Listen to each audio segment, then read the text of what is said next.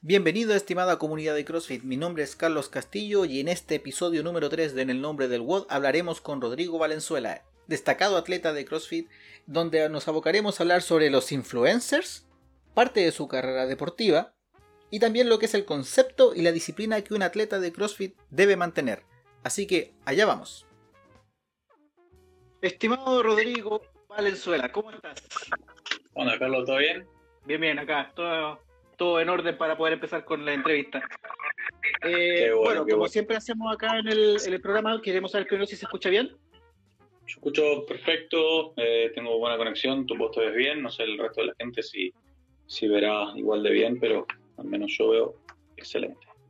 Ya, entonces, comenzamos. Eh, Rodrigo Valenzuela, licenciado en alto rendimiento deportivo de la Universidad Abierta Interamericana de Rosario, diplomado en musculación deportiva, fuerza y potencia, preparación física y nutrición deportiva. Sí, sí. Ese aspecto académico. En lo que tenemos destacable de tu prontuario en CrossFit, que es el, tema que nosotros estamos involucrados, tienes varios campeonatos a la ver, dentro de los que están el Campeonato Chileno de CrossFit del 2012, participaciones destacadas en los regionales eh, latinoamericanos, donde sacaste los super regionales en cuarto lugar en el 2016 en Texas. No, eh, cuarto, el cuarto, lugar, en los regionales de Ecuador y salí cuarto lugar en el 2017 en el Open de, de los super regionales que fueron Texas. Ya, excelente, gracias por la corrección. Eh, y también eres campeón de Woodstock. Sí, sí pero solamente la edición internacional. La edición nacional 2016, si no me equivoco. Estuve, claro, fui campeón de Woodstock la, la edición internacional y, fui campeón en Woodstock en Perú, en el Woodstock de Perú en el 2018. No, sí, 18. 2018, excelente. Eso es más o menos el gran prontuario que tienes, Rodrigo. un gran atleta, eh, un gran coach, y es más o menos de esa la referencia que vamos a hablar hoy día la razón por la cual te invitamos son súper puntuales. Hemos visto muchos de tus lives que han hecho eh, con un buen matecito, como todo eh, argentino, donde personalmente no siento que haces un ataque a ciertas personas, sino que haces una forma de, visualizar cómo la gente ve esa situación y no lo, no lo carga como una forma real de ver que ciertas personas eh, llamadas eh, o intentando llamarse coach, que fue uno de los videos que vi, donde hablas diciendo que son más nocivos que beneficiosos este tipo de personas. Quiero que me hable un poquito y te voy a dar una pequeña, eh, un pequeño empuje a lo que vamos a hablar sobre el tema de los influencers. ¿Qué es, mm. ¿Qué es, un influencer en estos tiempos? Según lo que nosotros podemos recopilar acá en Internet, es una persona que tiene presencia y credibilidad en redes sociales.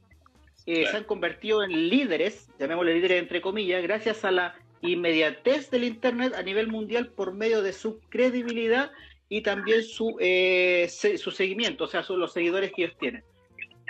Que la pregunta que te puedo hacer desde tu perspectiva y desde tu opinión, que más o menos uno la tiene eh, visualizada, ¿qué tan nocivo para la salud y para el régimen de entrenamiento de un, de una persona que busca competir o mejorar su estado físico, ¿qué tan nocivo puede ser un influencer para estas situaciones? Eh, bueno, eh, antes que nada, muchas gracias por, por el espacio, gracias por, por invitarme. Eh, a mí me, me, encantan estas instancias porque más allá de, de, todo lo divertido, lo entretenido que es compartir un ratito, es una instancia para, también crear conciencia ¿no? sobre ciertas cosas.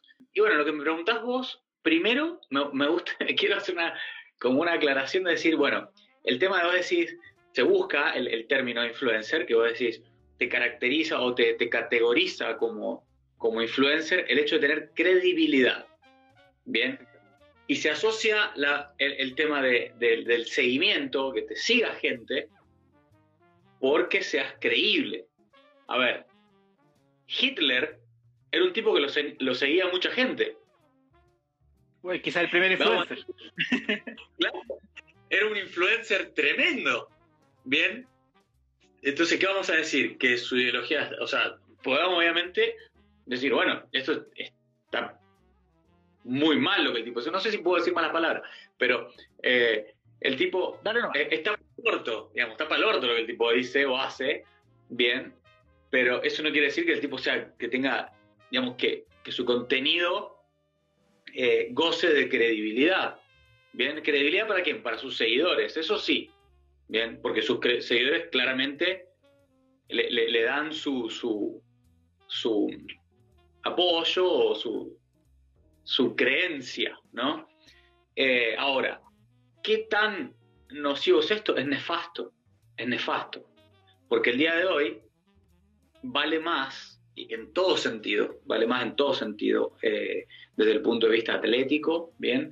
Eh, desde el punto de vista profesional, o sea, tener más seguidores en Instagram que tener resultados y papeles reales.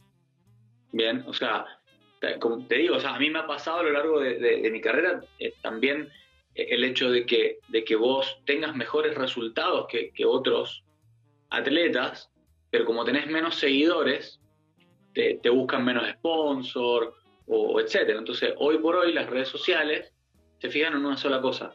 ¿Cuál, qué, ¿Cuántos seguidores tenés? Nada más. Después, obviamente, podrán hilar un poquito más fino sobre, bueno, quizás qué, tipo, qué carácter tenés vos, o sea, si, el contenido que subís o no. Seguramente a mí no me van a llamar, eh, qué sé yo, no sé, para sponsorizarme alguna, alguna marca que, yo estoy puteando, ¿viste? Y siempre subo cosas súper eh, controvertidas, pero tampoco me interesa, o sea, es algo que, o sea, yo siempre leo, leo todo el mundo. A mí, qué sé yo, vino eh, Reebok a querer auspiciarme en aquel momento, los mandé a la mierda. Vino Helly Hansen a querer auspiciarme, los mandé a la mierda. Mandé a la mierda a medio mundo, porque no me interesa. Eh, yo quiero poder seguir eh, diciendo lo que yo quiera en redes sociales sin que nadie me presione. Pero es nefasto el tema de que hoy en día vale más el numerito que vos tenés de seguidores que el título que vos puedas tener y como tal eh, el, tipo de contenido que vos das. No sé si te acordás de este, este, este, ejemplo de esta mina que no me acuerdo cómo se llamaba, que le, creo que la demandaron o algo así, porque estaba promoviendo este tema del ayuno eh, y hubo un montón de gente que, la demandaron por, promover algo que era nocivo para la salud. O sea, claramente un ayuno de 21 días es perjudicial por donde se mire en realidad. El tema es eh, que lo que uno piensa de estos influencers, si de uno le da vuelta un poquito más al tema, es que ellos quizás consiguieron eh, los resultados que tienen no gracias al método que ellos mismos practican en realidad. O sea, todos sabemos que al fin y al cabo ser influencer es un negocio que te trae auspiciadores que te pagan por eh, eh, promover sus productos, por promover suplementos o algún tipo de, de, equipamiento que de alguna manera le conlleva solamente un beneficio a él y que la gente piense que porque él eh, o ella en este caso, sobre todo eh, el tema de los influencers, eh, se ve bien y yo quiero ser como ella porque ella está haciendo lo que, o sea, yo voy a seguir haciendo lo que ella hace para llegar a ese punto. Pero ellos realmente no practican el tema de decir, yo bajo este régimen de entrenamiento, bajo esta situación, yo estoy haciéndolo. Entonces, lo que te quería consultar de alguna manera, el tema de los influencers, desde la mirada del coach, de, de, de cuántas maneras un influencer puede ser desde el punto de vista de vender suplementos, porque principalmente lo que se ve son, eh, la gente que vende suplementos. ¿Cuál es el error, si es más, del influencer que está entregando ese producto o es de la persona que está aceptando esa, entre comillas, asesoría? Nosotros siempre decimos, tenemos un dicho, la culpa no es del chancho, es de quien le da de comer. Bien, eso es una cosa, por un lado. La, la gente juega un rol fundamental acá, porque, como siempre digo, el, problema no es el loco, es el loco que lo sigue. Entonces, volvemos al ejemplo de Hitler. Hitler era un tarado. Y el problema no era Hitler, el problema fue la horda de idiotas que lo siguieron, ¿bien? Y le dieron el apoyo. Entonces, esto es lo mismo. El problema no es la minita, ¿bien? Que, tiene buen culo y, y, que tiene buen culo porque nació así y te vende un suplemento y todas las minitas que creen que van a tener ese culo tomando el suplemento, ¿bien? Eh, el, problema en, parte es ella, pero en gran parte son todas esas minitas que creen que van a tener ese culo por tomar tal suplemento. O, sea lo que sea, las abdominales del tipo porque toma creatina marca Pepito. Entonces, vos también, como, como, como persona, no tiene que ser tan HDP, o sea, en el sentido de decir, loco, a ver, si lo que yo estoy vendiendo, si estoy vendiendo humo, está bien, es, como dice, como dice el, dicho, nace un idiota, eh, cada minuto cada, o cada hora nace un idiota, una cosa así, en el sentido de que esta gente se aprovecha de, esta gente que, está a falta de algo, bien, que está a falta de, eh, de guía, está a falta de motivación, está a falta de, un montón de cosas. Y el problema está, como, como yo persona que, que si me hago me aprovecho de esto, es que está haciendo, como digo, un HDP, porque te estás aprovechando de una necesidad de alguien que tiene una necesidad real, ¿bien? Y le estás vendiendo humo, porque no le estás dando la, la, solución, le estás vendiendo humo, ¿bien? El problema está que después se lo empiezan a creer, ¿viste? Ellos mismos, empiezan a creer que son coaches, empiezan a creer que, realmente son gente que puede planificar algo bien o, darle, qué sé yo, no sé, a mí, por ejemplo, lo que te digo, hay gente grande, gente grande, digamos, que grande como yo, no no grande de tamaño grande, así como ya está grande de, edad, que le cree las boludeces que, puede llegar a hablar Marcelo Bruno o cualquier Gil, que si no, vamos a hacer esta meditación y medita, que no sé qué. Flaco, tiene 25 años, no laburaste un solo día de tu vida, ¿qué me va a venir a enseñar a mí de, de la vida? Vos no me podés enseñar nada de la vida, genio. Ahora, si viene el, Dalai Lama, el, el, Sampo Kempo de, del Tíbet, bueno, bárbaro, te hago un seminario con el maestro este que también la tiene solucionada, porque el loco vive en un templo que es lo mismo que te dicen, a mí un cura no me va a decir cómo yo tengo que llevar mi pareja, mi familia y mi laburo, siendo que no laburaron un solo día de, su vida, no tienen hijo y nunca, nunca tuvieron una... están casados. Entonces, ese es el gran problema, que también la gente no hace ese análisis, decir, loco, a ver, este tipo, ¿quién es? ¿Qué, vivió esta, persona? ¿Qué, ¿Qué, es lo que vivió? Como para entregarme a mí lo que yo busco. Bien, entonces, desde mi lado, por ejemplo, eh, yo ofrezco lo, que yo he vivido. O sea, te puedo dar planificación de eh, levantamiento olímpico de pesas, porque fui seleccionado nacional, porque estuve en salas de calentamiento, porque llevé chicos a los nacionales, te puedo dar eh, entrenamiento de CrossFit por esto y por esto, te puedo dar entrenamiento de powerlifting, porque llegó una chica y la saqué campeona panamericana, te puedo dar todo lo que yo tengo experiencia en. Ahora, de ahí para otro lado, es robar. Es robar. Y es como yo le digo a todo el mundo, yo tengo un diplomado en nutrición deportiva y no vendo planes de nutrición. Nunca le hice un plan de nutrición a nadie. Absolutamente nadie. Bien. Eso lo estudié para enriquecer mi práctica y poder hablar con un nutricionista y tener una discusión inteligente. Bien, pero no para el tema de, Sí, el, tema de, el tema de los influencers también, eh, pero desde la mirada de la persona que consume al influencer, es que es gratis. O sea, tú ves un video de él diciendo este suplemento, tanto, tanto, tanto, es gratis.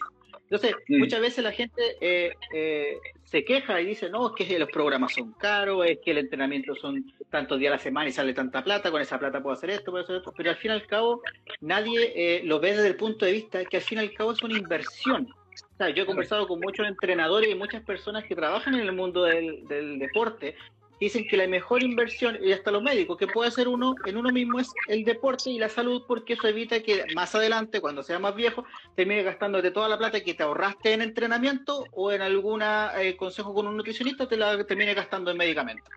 Entonces, al fin y al cabo, eh, el, el, tema del influencer pasa a ser como un doble estándar de decir, te voy a dar, eh, como dice, la influencia de lo que yo sé frente a lo que realmente yo estoy practicando. O sea, predican pero no practican, que yo creo que es el principal, la principal caída que tienen los influencers, pero también hay influencers que son, que yo lo, lo, vi en un video tuyo, que si bien es muy separado del tema de solamente vender por negocio, es el tema de, de lo que tú conversaste en un video del atleta coach. Mm. Yo no, que quizás puede ir estrechamente relacionado en ese tema. Entonces, más o menos quería consultarte eh, sobre ese tema. ¿Qué, qué eh, piensas tú de esos atletas o los que son atletas como tal sin una previa preparación como una licenciatura o un diplomado, magíster, doctorado, como sea, eh, frente a la idea de que ellos hagan programaciones? Claro, ahí hay algo, con lo anterior que dijiste, hay, hay una frase que va al pelo, es lo caro vale. O sea, si, si algo es caro es porque vale porque lo vale. Obviamente puedes encontrar cosas que sí, más, menos, pero no vas a encontrar nada que valga la pena realmente que sea gratis. O sea, a ver, ahora me van a salir todos estos, los esotéricos, no, porque bueno, un amanecer es gratis. Entonces no estamos hablando de eso, ¿no? Eh, eh, estamos hablando del trabajo, flaco. A ver, ¿por qué no es gratis? Porque a mí me costó. Porque al tipo que se preparó le costó. Entonces, si alguien te está regalando algo, te está regalando un plan de entrenamiento, es porque no hizo absolutamente nada para obtener ese conocimiento, que en realidad no tiene conocimiento. Bien, es porque no hizo absolutamente nada. Eso no vale nada, lo que el tipo te está dando. ¿Por qué? Porque no le costó. No le costó horas de estudio, no le costó dinero invertido en, un montón de cosas, en estudiar, en, la universidad, que en las puntes, que no sé qué, los libros. No le costó nada. Entonces, eso se cobra, ¿bien? Porque a vos te costó y obviamente vas a trabajar de eso, ¿bien? Eh, o sea, yo no, no, no estudié eh, en la licenciatura pensando en aquella época que no existía Instagram, ah, no, porque cuando haya una red social y yo pueda tener 50.000 seguidores voy a vivir de los sponsors. No, eh, yo estudié porque dije, bueno, voy a cobrar buen dinero, bien, por, por un trabajo bien hecho, por algo bien hecho. Eh, ahora, el tema de, los atletas, coach, eso es, a ver, yo siempre digo eh, que CrossFit es The Walking Dead, o sea, es, levantó una cantidad de muertos en, todo sentido. Gente que, que, en su vida hizo un deporte, ahora es atleta de CrossFit, porque participó en una competencia y le, y le dieron por 15 lucas la inscripción la remera que dice atleta. Bien, entonces, eh, o coaches, ¿entendés? O sea, un, box que, que, qué sé yo, que no, no quiere pagar, bien, para tener un entrenador y, y, pone un pibito practicante, que ojo, ojo, yo no es que no lo he hecho, pero esa gente con la que yo estuve, por ejemplo, no sé, cuando, cuando agarré, me acuerdo, al, Seba Flores, el, chilote, que paz, descanse, cuando yo lo llevé a Strombos al principio, fue en, una, en un plan de formación, ¿bien? Porque él luego quería empezar, él me dijo, quiero empezar, él estaba estudiando ingeniería y me dijo, quiero estudiar preparación física, y le dije, bueno, vení, yo te voy a enseñar. Y yo le di el curso de entrenamiento, un curso que, que duró tres meses, le di el curso, todos los días le llevaba a tomar de esto, y era como una tutoría. Y todas las clases que él daba estaba yo. Y la otra piba también, Paulina, que era, estaba estudiando profesorado, lo llevé como proyecto y estaba yo, y era algo formativo. Bien, que a mí conmigo también lo hicieron. Cuando yo estudié, cuando estaba con Román, cuando me llevó al club de rugby, bien, él estaba ahí conmigo y yo ponía en, eh, ponía en práctica las planificaciones. Y era el, el, proceso que yo conozco, bien, de formación y de formar a, un, a un, entrenador. y así lo hice con mucho, con Camila, después que terminó trabajando en, en, Katsu, y eran procesos de que también le, di el curso, y eran procesos de formación, eso es otra cosa. Pero poner un pibito, un pibito, que no sabe, o sea, que, que, hacía un poquito de crossfit de las clases, después se puso a hacer el open box, ponerlo a dar clase, es lo que te digo, es levantar un montón de muertos y ahora sos coach. Y después ese pibito te arma una, una red social y empieza a tirar, que, en mi box una vez pasó y una vez le dije, loco, loco, dejate romper las pelotas, le mandé un mensaje, le dije, flaco, le digo, y una vez lo escraché por Instagram, le dije, loco, estaba buscando pelotudeces, digo, no, no sea payaso. Eh, que también, no sé, en mi box pasaba, lo mismo, te digo, había un pito open box que después iba y, se ponía a subir huevadas. Eh, entonces, creo que el, el, CrossFit tiene ese problema, levantó muchos muertos. Y el tema del atleta coach, eh, es, es, gente que obviamente se cree que porque un movimiento le sale, y le sale hasta ahí nomás, porque como te digo, yo te digo, tengo ex atletas que, que hoy son coach, ¿bien? Y decís, flaco, a vos no te sale, ni a vos te sale bien el, el snatch, y le va a enseñar snatch a una persona. No sabe ni cuál es la metodología, no sabe detectar un error y, y, vos le estás dando metodología a una persona, ¿qué haces? No sabes hacer un, no sé, un ring muscle up y, y, le vas a dar metodología a alguien de gimnasia. Rey Muscle es una idiotez. yo el primer día, yo no sabía hacer CrossFit, nunca había hecho un muscle up y el primer día hice un muscle up. ¿Por qué? Porque soy profesor física, tuve gimnasia formativa y dije, ah, ok, esto es así, tal, tal, fui y lo hice.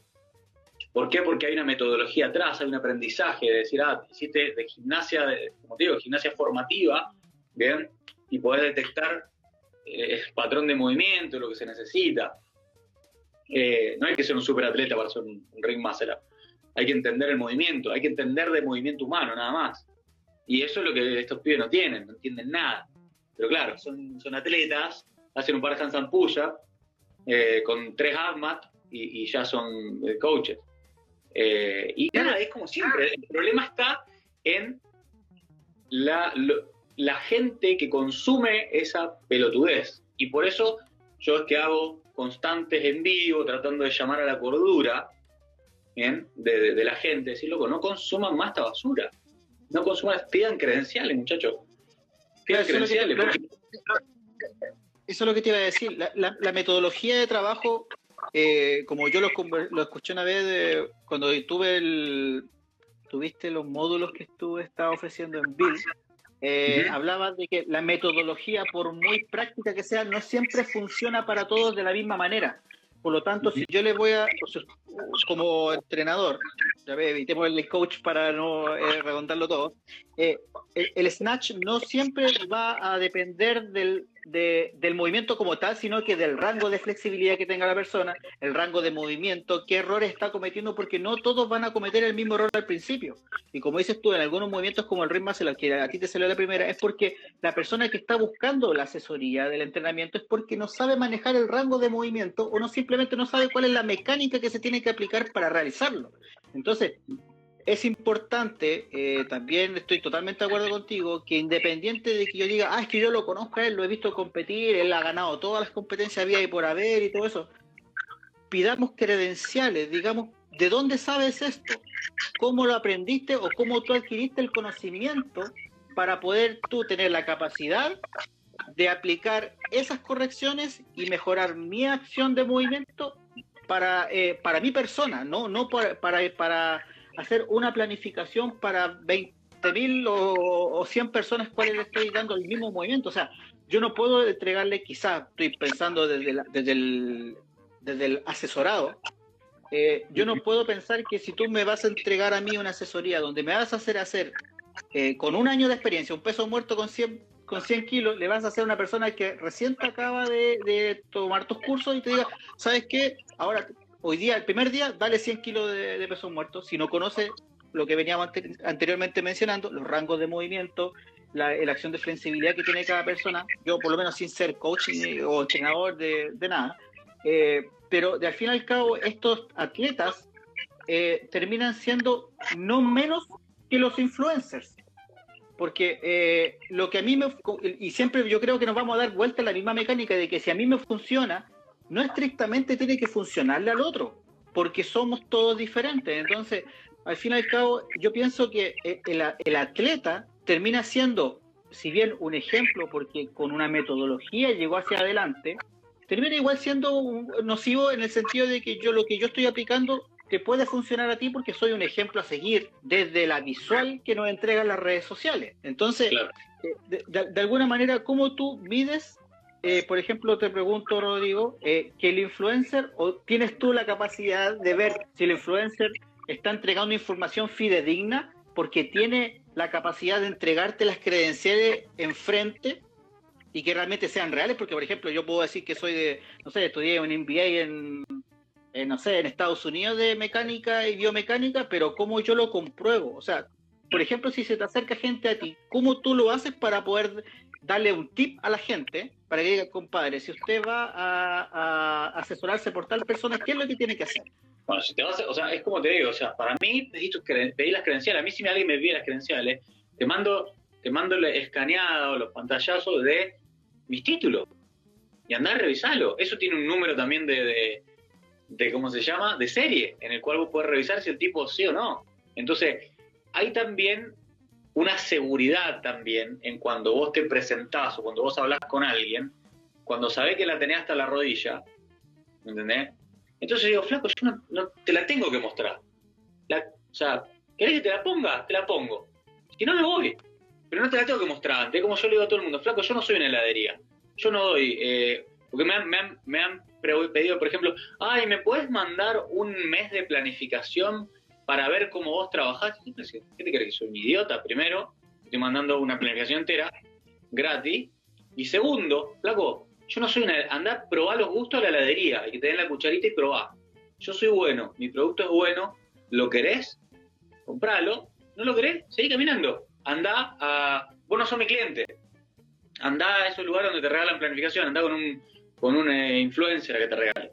Ahora, la gente, ¿cómo, cómo puede hacer para, eh, para enterarse? O sea, para enterarse, simplemente eso. Ah, flaco, no sé, dice en el Instagram, porque hoy por hoy encima de eso, vos pones en el Instagram, pues yo por eso hoy me cansé antes, claro, me decía, no, tenés que poner en el Instagram que sos campeón de esto y no sé qué.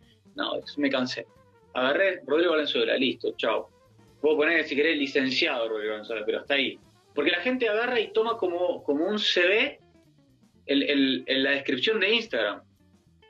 Vos te pones en Instagram, como decir, que soy MBA en, qué sé yo, en enigmática y, me traen las monedas para que las analice, ¿viste? Eh, no, maestro, o sea, está bien, listo. Ingeniero no sé cuánto, te quiero contratar para hacer un para hacer un, proyecto de, qué sé yo, iluminación en, eh, el galpón nuevo que estoy haciendo. Ingeniero en iluminación, en no sé qué. Bueno, ¿me puedes mandar tus credenciales? Y listo, con referencias comprobables. ¿Me puedes mandar tu currículum? Dice, como la otra vez que pedí, ah, claro, bueno, el otro día acá Claudia dice, estaba pidiendo un, un, curso de, Unidos, qué sé yo, y pidió, eh, ¿me podés pasar las credenciales del profe? No, no, no tenía. O sea, no, no, sí, eh, es, lo que vos sabés que, qué sé yo, eh, el, profe es competidor, qué sé yo, si ser competidor te avalara para, para dar un curso de algo, ¿viste? O sea, para, para enseñarle a la gente.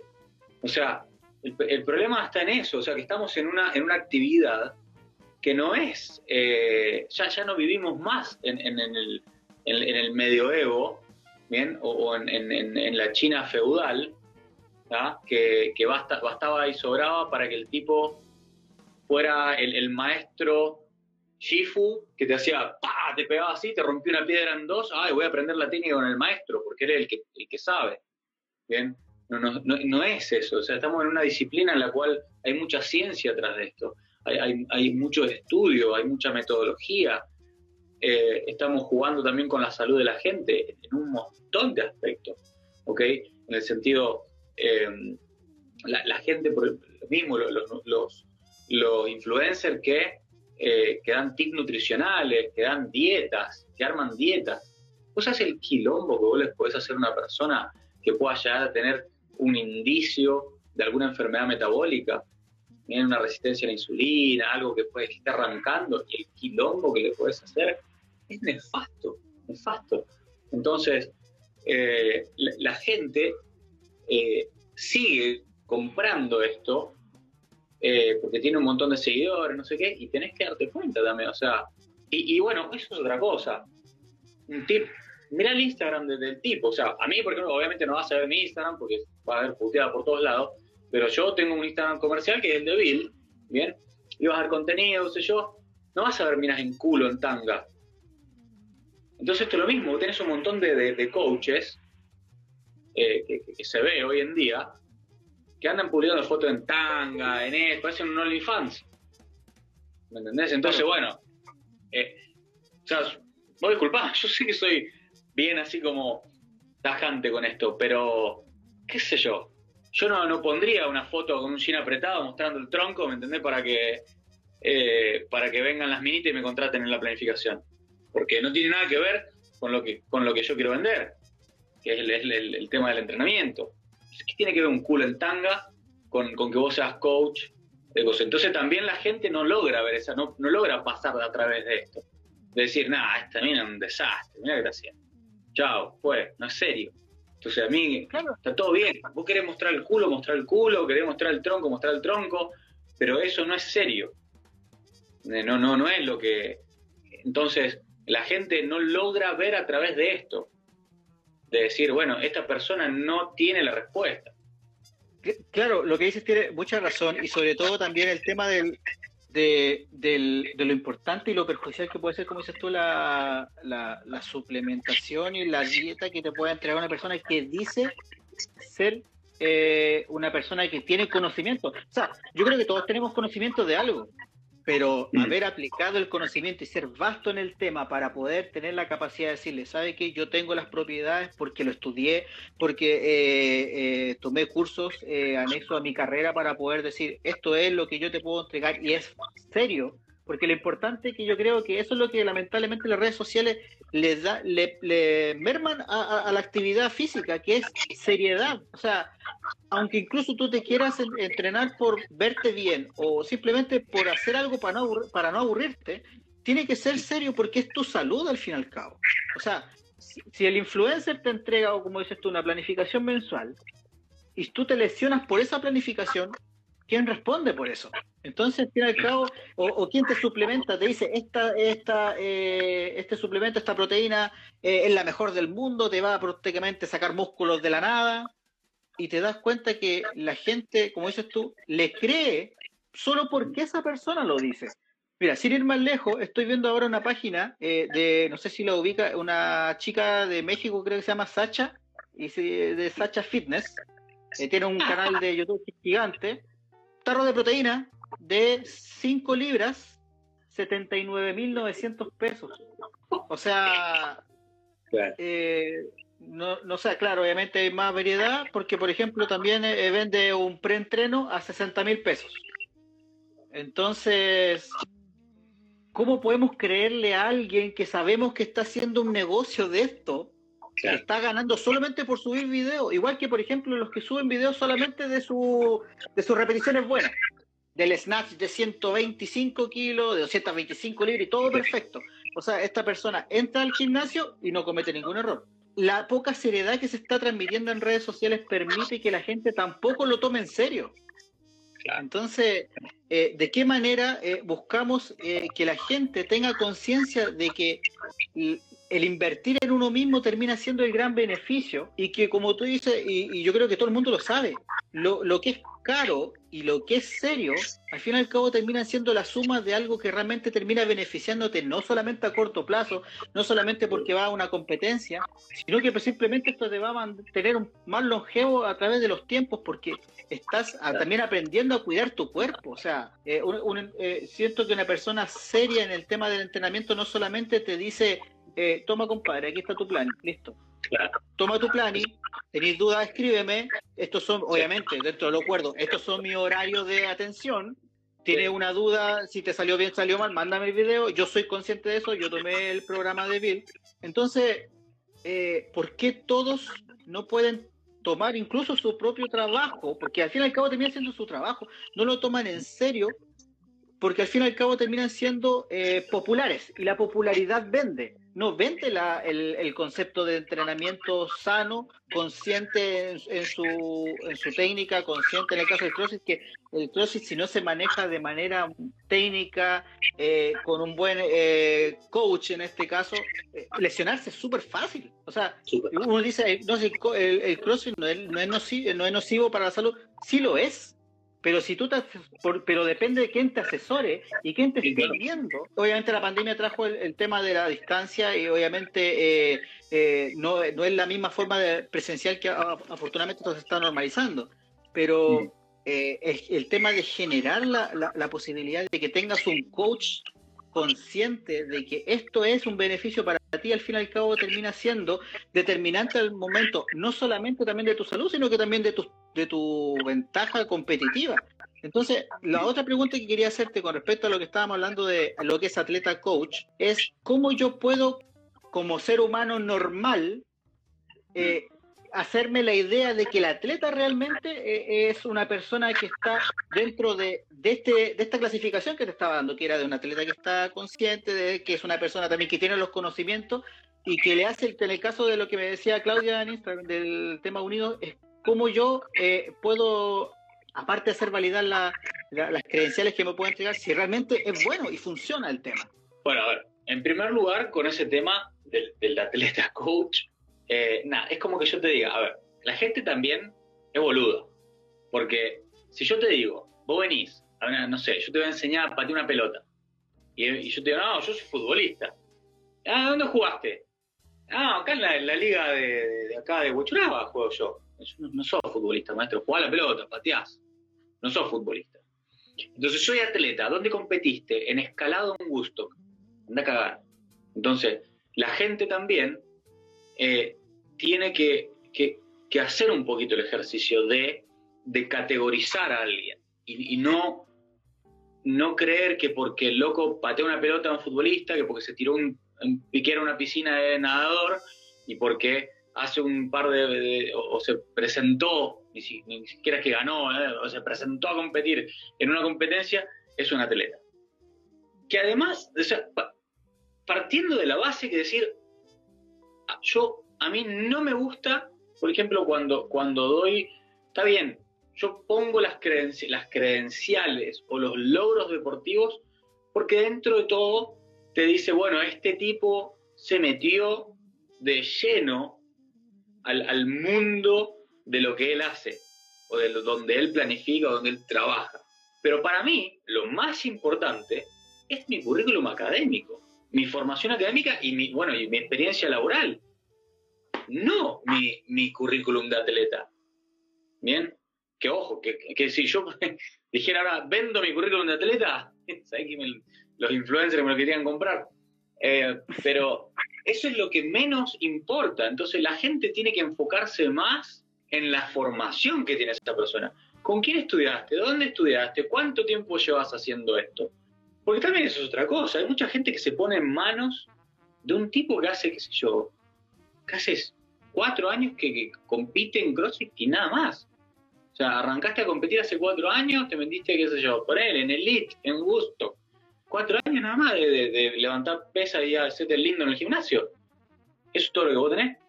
Entonces, creo que va por ahí. Y el tema que, hablábamos antes, bueno, por ejemplo, lo que, lo que mencionaste de, de, esta piba, por ejemplo, Sacha Fitness, yo encuentro reprochable esas cosas cuando, cuando ellos lo, lo tiran como algo de ellos. Bien, si vos, por ejemplo, vos sos un influencer, bien, si yo me quiero, me quiero pegotear a un influencer, bien, que este es el trabajo, este debería ser el trabajo del influencer. Yo, coach de Bill, me quiero pegotear a un influencer que tiene 100.000 seguidores. Entonces le digo, loco, yo te voy a planificar, te voy a hacer esto, pim, pam, pum, que no sé qué, te doy toda la parte de nutrición, que no sé qué, pero vos entonces yo me pegoteo a vos, pero vos no, no quiero que lo hagas. Tiralo como, esta es la rutina que me dio mi entrenador, que no sé qué. Entonces, ahora, si ella lo tira, como decir, a ver, este es un evento que me dio mi nutricionista Pepito Juárez, que es eh, licenciado en no sé qué. Bien, y a mí me funcionó porque tal cosa, y bueno, está bien, estás dando tu experiencia con el producto que te has, ponele, el producto que te. Igual, eso es un tolado, o sea, qué sé yo, yo no, no, no, no creo que, no, no sé, voy a hacer una boluda que la Liv Taylor use Avon, ¿me entendés? Pero eh, eh, eso es así. Pero si vos te querés asociar, no, no vamos a decir, ah, eh, qué sé yo, no sé, la Liv Taylor lo mismo, no sé, la, la Johansson, no sé, una propaganda de Sedal. Ella no se va a hacer la bioquímica y te va a decir, no, porque en mi, laboratorio estudié que no, te va a decir, yo me asesoro con los profesionales y uso los productos de los profesionales, ya está, listo los profesionales. Y pasó la pelota. Y está haciendo su rol de, amplificador. Yo ahí no lo reprocho. Ahora, si vos te pones a vender como tuyo, no, porque, ah, mirá, esta proteína que desarrollamos en el laboratorio no sé qué cosa, va a cagar. O sea, hace un huevo frito y vas un tarro de proteína. Pero, pero bueno, con, el tema de lo que te digo, o sea, creo que, es un, un, tema de, de, no acabar hasta que la gente deje de consumir basura. Eh, dejen de consumir basura, o sea, y realmente empiecen a mirar la, etiqueta nutricional, ¿entendés? del coach. Entonces, cuando, cuando, no sé, ven el tarro y ven, ah, pierde 5 kilos, no sé qué cosa, y, en vez de dar vuelta al tarro, o sea, a ver qué tiene, entonces agarran y lo, y lo toman. Si hubieran dado el tarro vuelta y si hubieran dado, qué sé yo, por cada 5 kilos tienes 6 kilos de metanfetamina. Y claro, obviamente que va a bajar el peso. eh, sé, la, analogía que hago es, es da vuelta el tarro del coach y lee la, etiqueta nutricional del coach, a ver qué es lo que realmente contiene el coach. O, si es solamente una empaquetadura linda y, bueno, está mil puntos, tiene lo bien marcado, tiene las tetas hechas, qué sé yo. Eh, claro. Eh, por eso, mira, como para cerrar este tema, es importante eh, dejar también un, mensaje. influencers sobran, pero atleta, pero coach serio y que obviamente puedan y tengan la capacidad que tienes tú, por ejemplo, de decir, compadre, usted, usted, este es mi programa, aquí tiene por, lo que me avala a mí de que yo lo que le voy a entregar primero es serio y que te va a funcionar porque me voy a adecuar a tus necesidades. Yo creo que eso es lo más importante, que, que toda persona que busca entrenar gente para el beneficio de la gente eh, tenga que esa posibilidad de hacer ese, de realizar esas acciones sin tener que estar haciéndole el kit, porque yo creo que más de alguno tiene que igual estar haciéndole el kit y decir, no, mira, ya voy a buscarla, a ver si la encuentro, y al final nunca llegan. Mm. Rodrigo, mira, eh, te llevo a otro tema que teníamos conversado, eh, el tema de la disciplina. Mucha gente habla de que la motivación tiene que ser súper importante, eh, de que la motivación prácticamente lo es todo. O sea, si yo estoy motivado un día, voy a prácticamente hacer, no sé, un clean and jerk de 150 kilos, voy a hacer eh, Fran en menos de dos minutos. Pero, ¿qué pasa cuando la motivación no está? Y yo soy un atleta, y llamémosle atleta, competidor, de, por ejemplo, preparándose para Elite, de Woodstock o para el Open de los Games, región, paseos regionales, después toda esta parfernalia que hizo CrossFit Games con las clasificaciones entonces, ¿cómo tú basas eh, que la motivación cuando se va, le aplicas, eh, obviamente, lo que todos sabemos como la disciplina? ¿Cómo tú manejas eh, los atletas que tú tienes? ¿Cómo les haces entender que cuando no está la motivación, la disciplina es la que manda? A mí, o sea, antes de, de partir con este tema, para mí el atleta no lo define el nivel. El atleta es algo, ser atleta es algo actitudinal y algo que vos te ganás una categoría que vos te ganás, la, actitud de atleta, la mentalidad.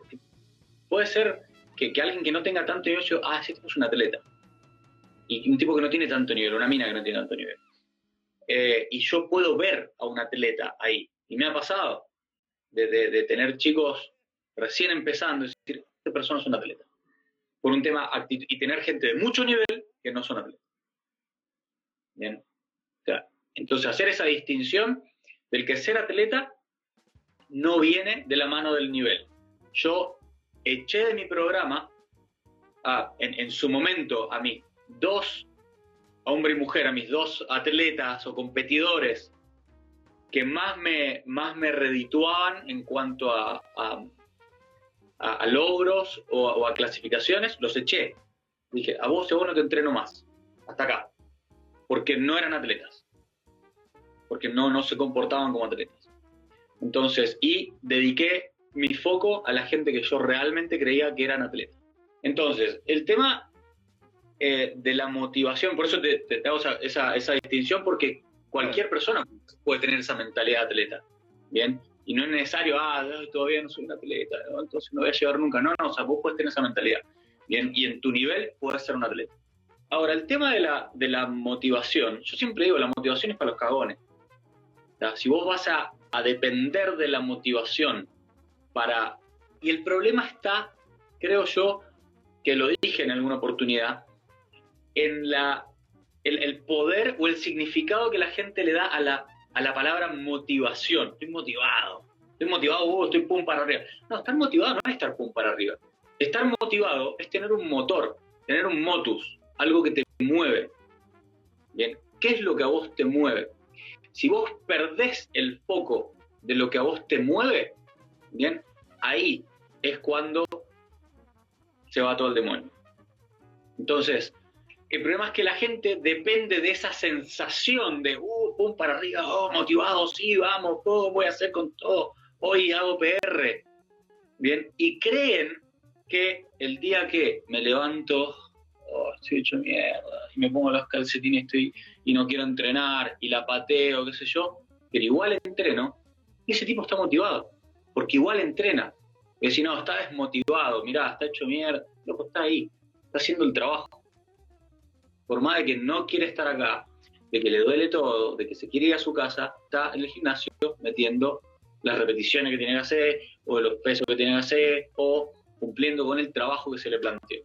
Arrastrando los pies, pero está cumpliendo.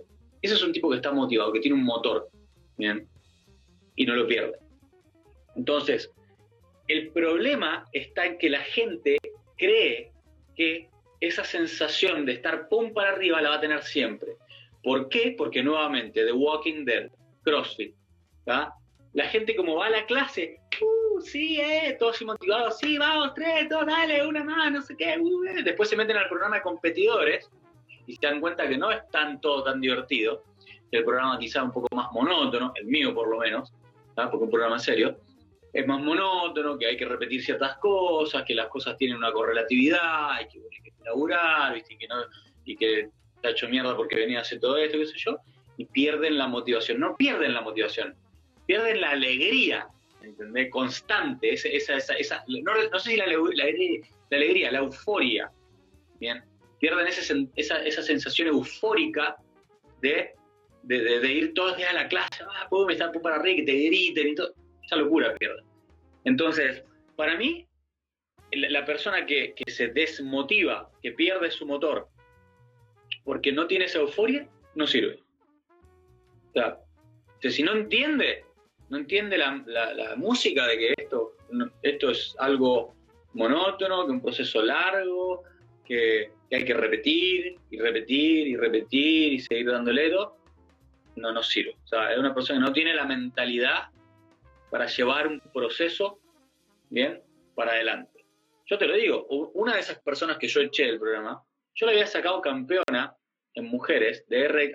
Era una pibita que te juro, le voy a decir una gordita de clases que no hacía un solo pull-up, hacía ring rows. Y yo la veía con una competitividad en las clases, terrible. Y le dije, flaca, ¿querés que te entrene? Porque yo te veo muy competitiva vos. Siempre le querés ganar a todo el mundo, te molesta cuando no le ganas a tal, qué sé yo. ¿Te entreno? Dale, te entreno. En un año la saqué campeona de RX en gusto. ¿Bien? Ni siquiera escales, nada. RX, pum, un año. Levantaba más peso que cualquiera. Eh, su fuerte eran los pesos, no sé qué. Al, no sé, al tiempo que sale campeona, me dice, ay no, estoy aburrida, esto es monótono, quiero probar otra cosa. Probó otra cosa, se hizo mierda. Rompieron toda, una planificación de un conocido entrenador de Argentina. Quiero mierda. Volvió. Teníamos tres meses antes de, la defensa del título, ¿no? Tres meses hicimos, hice lo que pude, campeona sale. ¿ah? Segundo puesto. Al tiempo me dice, eh, quiero clasificar. Ah, bueno, perdón, sale subcampeona, de vuelta. No, es que igual estoy como aburrida, que no sé qué. Yo en ese momento tendría que cortado la placa. Calle. Pero bueno, después vuelve. Quiero ir a Elite.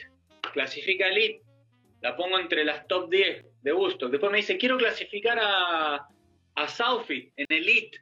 Vos sabés lo que es Southie en Elite. y no, no cuando Southie cualquier cosa. 2000, estamos hablando de 2017, por ahí, cuando ya Southie era para arriba y había como cinco cupos para mujeres para Elite nada más. Clasifica Elite. 20 días antes del torneo se fue a Colombia a chuparse y comerse todo lo que encontró. Volvió más gorda que nunca, no podía hacer un toast to bar. Terminó esto, le dije, flaca, ahí fue cuando la eché, le dije, chao. Yo lo tendría que haber visto antes, pero lo que quiero decir es que no, fíjate que no es un tema de, ni de resultados, ni de nada. Hay gente no se banca el proceso de hacer lo que tenés que hacer para ganar. Entonces, esta persona no es una persona que estaba buscando ganar. Una persona que buscaba ir a eh, la euforia. Ella quería la euforia de la clase. De, ir a hacer lo que ella quisiera, lo que le, divirtiera. Bien. Y, y así todo ganar.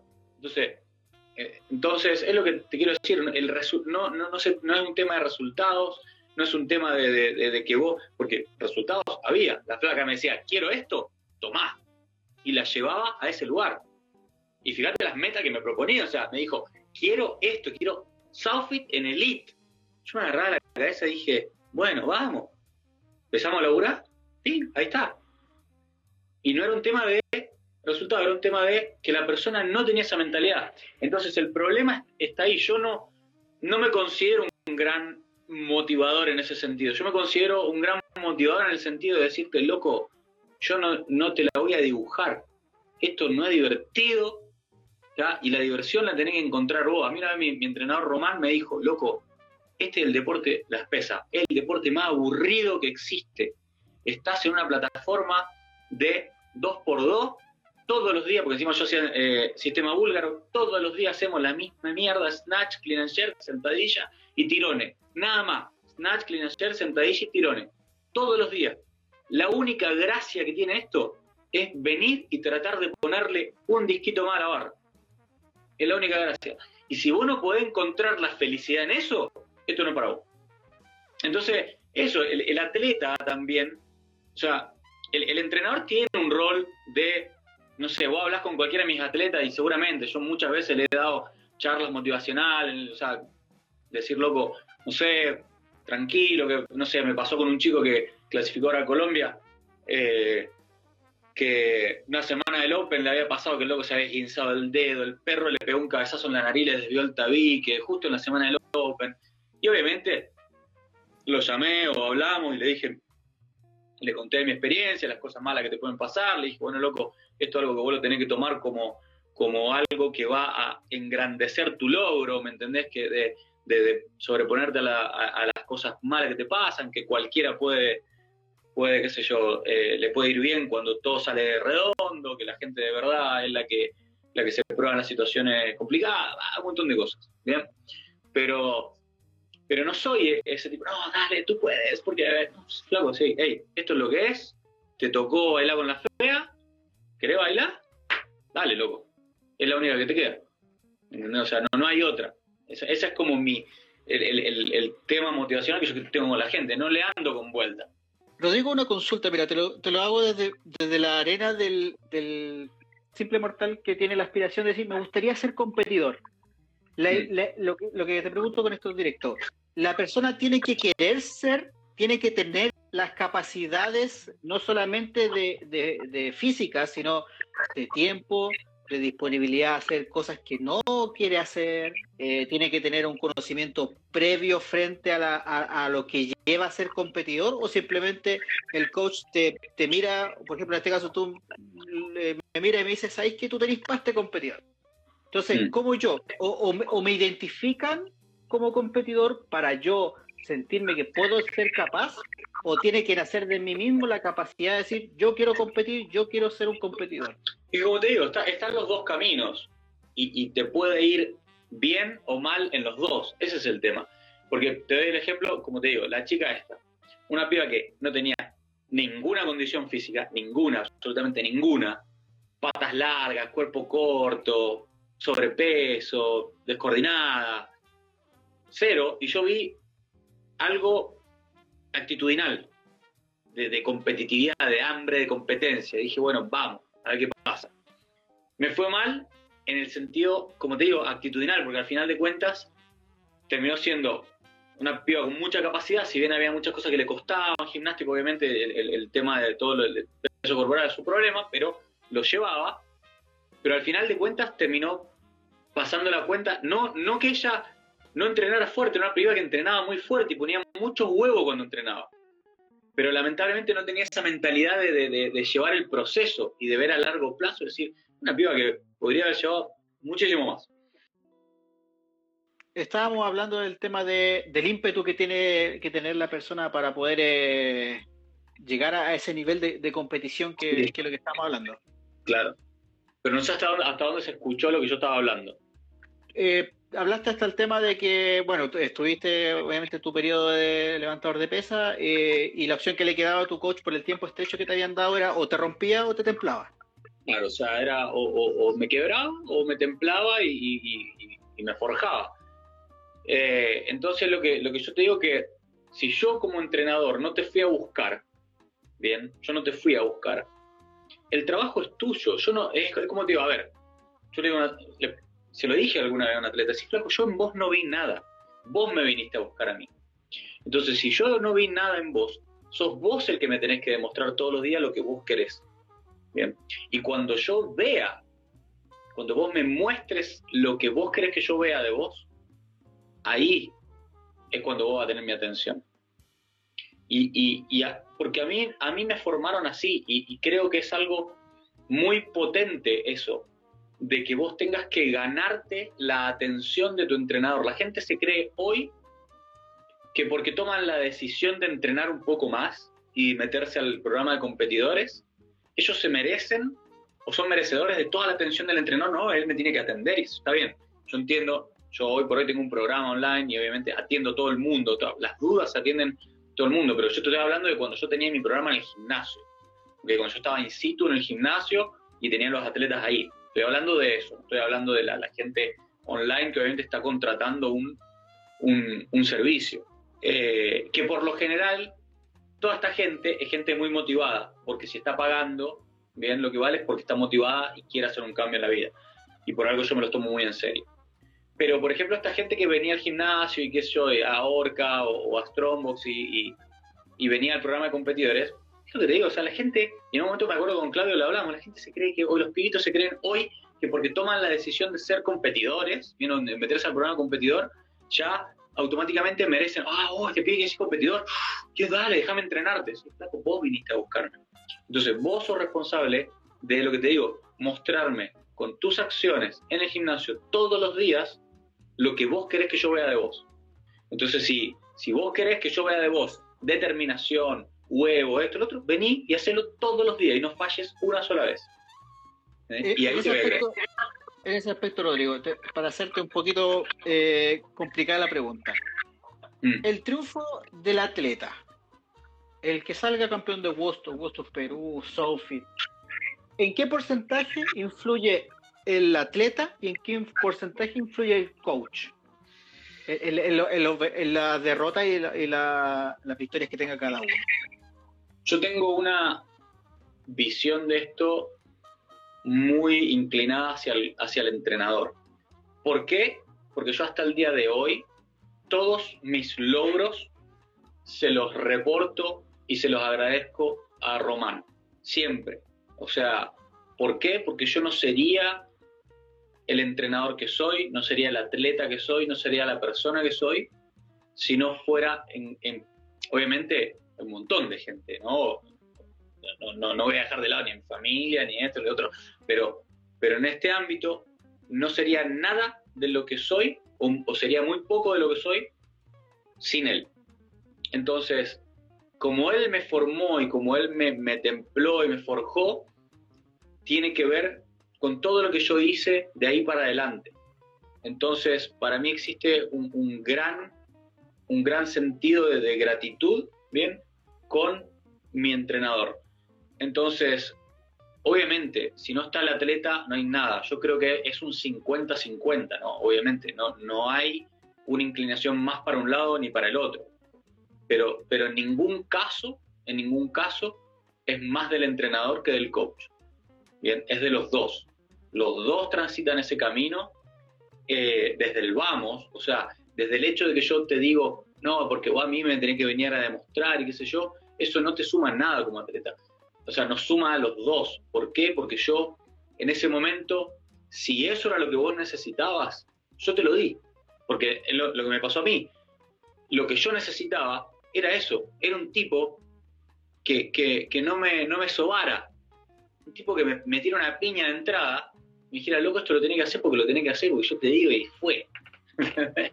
Eh, entonces, eh, es un camino que se transita totalmente a medias.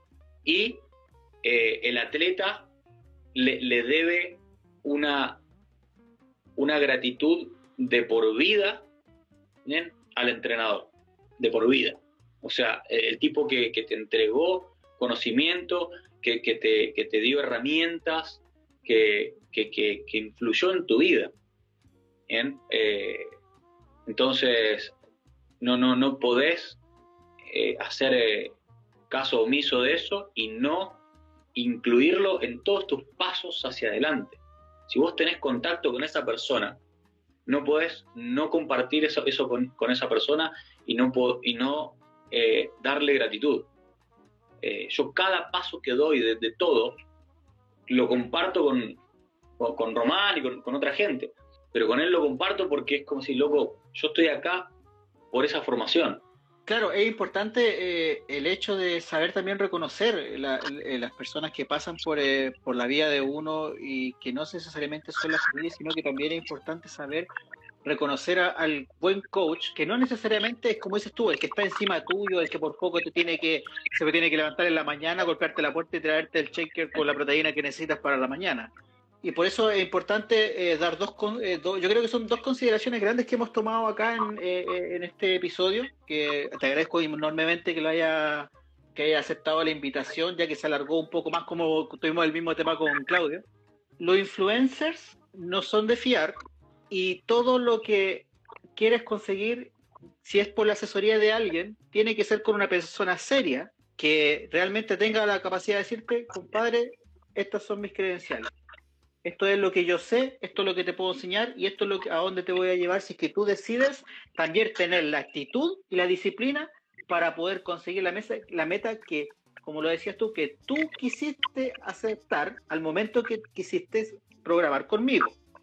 Entonces, eh, por ese lado es muy importante saber que la disciplina, como lo veníamos conversando, y también estos pics pic de motivación que tiene algún momento, o de euforia, como se dice, siempre son por parte de uno y que al fin y al cabo eh, lo que uno decidió hacer va a ser lo que te va a llevar a, tener grandes logros o simplemente no poder conseguir nada, porque al fin y al cabo el nivel de tu insistencia, persistencia al momento de querer llegar desde un simple crossfitter como uno hasta un competidor de elite, va a ser tanto de la responsabilidad, como lo decías tú, del coach, de cómo va a usar una metodología para entrenarte, también cómo va a ir la disposición que el entrenado va a tener para aceptar esa programación y decir esto es lo que me va a llevar a conseguir las metas que obviamente nos propusimos con el coach también y que son al fin y al cabo ventajas para uno porque el que se para en el podio es uno, no se para el coach.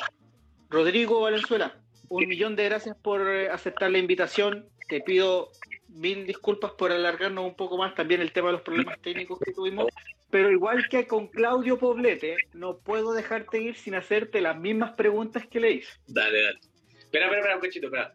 Sí. A mí me gustaría aclarar dos cositas. El tema del influencer que no es de fiar, ojo.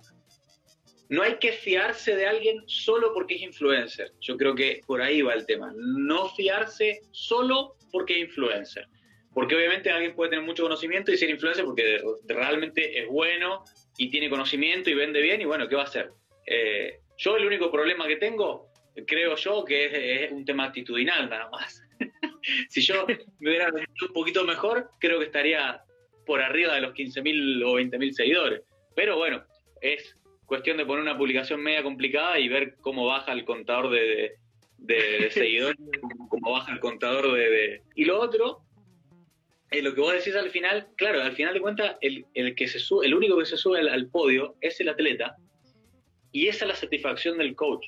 A mí no hay nada, es como la droga, ¿entendés? El, poder decir, sí, boludo, yo te puse ahí y lo, logré, ¿me entendés? O sea, yo lo logré de que te, o sea, obviamente juntos y todo, pero hice que lograras tu meta. O sea, vos me dijiste, quiero esto, toma, ahí lo tenés. ¿entendés? O sea, para mí la, la, satisfacción viene por ahí. Es como decir, cuando alguien logra lo que, lo que te pidió, es como, toma, ahí lo tenés. Ese, ese es el, el, rush que le da al, al, coach. No, no, no subirse al podio con el atleta. Eh, es, eh, es, poder entregarle eso que, que, que, el loco pedía y anhelaba. Pero bueno, eso, dale, vamos con las preguntas. Okay. ¿Fraser o Froning? Froning. Froning, o sea, seca, o sea, sí o sí. Totalmente. Eh, para mí, aclaración, para mí Froning es lo más en el sentido de que si viste el documental, si vos sos atleta, ojo, sos atleta, sos competidor, competiste en el alto nivel en CrossFit, y ves ese documental, ves el documental de The Fittest in History de Froning, y no, y, y Froning no es tu favorito, no tenés sangre. Porque Froning sale campeón ese último año con todo el quilombo de la hija, la adopción. El tipo estaba compitiendo y no sabía, mientras estaba compitiendo, no sabía si se iba a poder quedar con la nena, o sea, y todo lo que implica, porque no puedes tener hijos con tu mujer y quizás tampoco le vas a poder dar esto. Y encima está peligrando porque estás ahí, tenés que salir al último día a ganar todas las pruebas que te quedan, porque si loco no ganaba todas, no ganaba. Y hay una imagen que es terrible del día antes, del día antes del día final, que el loco termina el día, se sienta en un rack, así como los pies de un rack de la sala de calentamiento, y la cara del tipo de decir, loco, se me viene el mundo encima, y sale al último día y va y le roba el magnesio a Fraser, porque a mí que no me diga, no me diga que eso no fue premeditado, fue dame, le saca el magnesio y lo tira para otro lado y le... Es un crack. Claro, el magnesio, el magnesio fue la medalla de oro. Es decir, esto es mío. Tomá, anda a buscarlo. claro, exactamente. Rodrigo, movimiento, el, el movimiento que más te gusta. Gimnástico o de pesa, que no sé. Eh, el que más me gusta. Sabes que en CrossFit hay una gran gama, así que eh, el que tú quieras. El que de levantamiento el que más me gusta es el clean jerk. Y de gimnasia el que más me gusta, eh, bueno, handstand push en paralelas. ¿Te gusta mucho? Ah, en paralelo. Ah, ya. Estricto. No con el no con el app manda ahí cabeceando. Claro, no. al, al, contrario, el movimiento que menos te agrada. O el que más te cueste puede ser también. Doble, Sí, mucho azote en los brazos o en la espalda. No, no, no. El, problema que tengo con el double under yo es por mi historia de, atletismo. Lamentablemente yo tenía un muy mal entrenador de atletismo que me sobrecargó mucho y me, generó una periostitis y una tendinitis de Aquiles, periostitis en las tibias y una tendinitis de Aquiles crónica terrible que cuando yo... Es horrible la periostitis. No, espanto. Es horrible. Eh, que, bueno, que todo lo que sea de impactos repetitivos y obviamente muy volumétricos me arruina, me hace muy mal, me duele. Punto que, bueno, veces que cuando estaba en plena competencia me costaba hasta caminar. Por ahí, viste, muchos me decían, no, porque vos tenés que practicar los double under y no sé qué, y me anda cagada. Pero me pasaba eso, que no los, no los podía practicar porque, claro, me, me, arruinaba una semana de entrenamiento. Imagínate, yo hacía, no sé, 300 double under y tres días sin poder caminar bien. Entonces era algo que lo tenía que dejar de lado y hacerlo cuando me tocaban los torneos nomás. Y me arruinó ah, muchos muchos torneos. El, ¿Cuál es tu WOD favorito para hacerlo más simple de los benchmarks? Mi WOD favorito, uy, hay varios. Fran no es, como dijo Claudio. Ya, Fran, que no sé qué. Anda. Horrible, Fran. Y ojo, que yo tengo un Fran de dos minutos, pero. Ah, pues está dentro de, los, de los tiempos, buenos tiempos. 2-0-0 tengo, sí, exacto. Encima lo, odio porque lo hice dos veces y las dos veces lo hice en 2-0-0. No lo puedo bajar a 1.59. Y no, a mí me gustan más los bots largos. Hay uno que me gusta mucho que es eh, el Hot Shot 19. Ese bot me gusta, por más que tiene correr, ojo. Ese que es correr 400 metros, 30 sentadillas aéreas, 19 power clean y 7 pull-up estrictos. Ese es un bot de, de los héroes. Sí, un Hero What, Shot 19. Si tuvieses que elegir entre Murph o Atalanta. ¿Cuál era Atalanta? Atalanta, te lo doy. Atalanta son 1600 metros, 100 handstand push-ups, 200 eh, pistoleros y 300 pull-ups, 1600 metros. El, que es como Mari, que tiene, tiene el. el Sí, no, totalmente Atalanta, totalmente. Por los handstand push-ups, total. Ya, y, no, no, tienes problemas, por ejemplo, con los pistols. No, no, es un movimiento que me, favorece mucho también. Un movimiento que me favorece bastante. Ok. Bueno, Rodrigo Valenzuela, un gusto haber compartido contigo, eh, haber eh, conversado sin filtros, que es lo más interesante y lo que nos llamaba la atención también de, de poder entrevistarte y tener el espacio. Obviamente agradecerte en este tercer episodio, porque el segundo episodio lo subimos, lo hicimos en solitario. Eh, es importante tener gente de la escena del CrossFit que no solamente sea muy eh, suave, por decirlo, o, políticamente correcto dentro de, lo, de los dichos que pueden decir. Es, muy, es bueno tener, y a Claudio también se lo dije en el primer episodio, es muy importante tener gente que diga las cosas no solamente como las sienta, sino que dentro de la forma en cómo las dicen como son, terminan viendo uno realidades que realmente dicen, oye, ¿sabéis que en verdad es así como lo dice él? No siempre puede ser una verdad absoluta o no simplemente las personas pueden verlo de esa manera, pero sí como que de alguna manera, por decirlo coloquialmente, queda el bichito ahí encima decir, voy a darle una vuelta a lo que este compadre dijo, puede tener razón o puede que simplemente no comparta lo que dice. Por eso te agradecemos mucho, obviamente, tu honestidad, que es lo que más te caracteriza y por la razón también que quisimos buscarte para conversar. Eh, ¿Algo que quieras decir para cerrar el, el, episodio de hoy día? Bueno, yo de verdad te agradezco un montón la, la posibilidad, obviamente, eh, la instancia, como, como te dije al principio, creo que estas son instancias para generar conciencia. Te agradezco mucho también el hecho de que, de que me dejen también eh, hablar con libertad porque a mí hay algo que me pasa con, con esto de, de, por ahí hablar de, de, esta manera y todo, es que yo considero que, que, es respetuoso hablar de esta manera. ¿Por qué? Porque yo así pienso y así soy. Si yo te doy cualquier otra cosa que yo no pienso, no soy, estoy siendo un, un irrespetuoso porque, porque me estoy guardando cosas. Bien, si yo me guardo lo que yo pienso de, de lo que vos me estás preguntando, bien, o de, o de lo que eh, en una relación eh, yo me guardo de decir cosas, es una falta de respeto y a la larga es algo que termina pudriendo cualquier tipo de relación. Bien, creo que, que la honestidad cruda es, es, lo, lo, mejor que, que, puede, o sea, que puedes esperar de alguien. A mí, a mí no me gusta mucho el, término políticamente correcto, porque si, si te tenés que guardar de decir lo que realmente pensás para ser políticamente correcto, no estás siendo correcto. O, o en realidad no quiere decir que sea lo correcto. Bien, es correcto para quién o, para el caso. Entonces a mí eso como que no me gusta mucho en general. Obviamente choca, eh, me ha traído tantos eh, detractores como, como adeptos, pero, pero nada, al final de cuentas es un consejo que una vez me, dio mi hermano, muy chiquitito, eh, siendo, o sea, siendo yo muy, muy joven, y me dijo, mira, Rodi, dice, vos tenés que hacer la tuya, tenés que caminar para adelante, y si al fin y al cabo mirás para el costado y tenés gente caminando al lado tuyo, buenísimo. Si no, seguí tu camino porque es tu camino. Si se junta con el de otro, buenísimo. Pero no, no andes queriendo recoger gente o esperando al resto, porque al final de cuentas ese no es tu camino. Eh, entonces, nada, básicamente eso. Así que yo te quiero agradecer un montón, de verdad, me parece genial esto que están haciendo. Así que bueno, muchas, muchas gracias.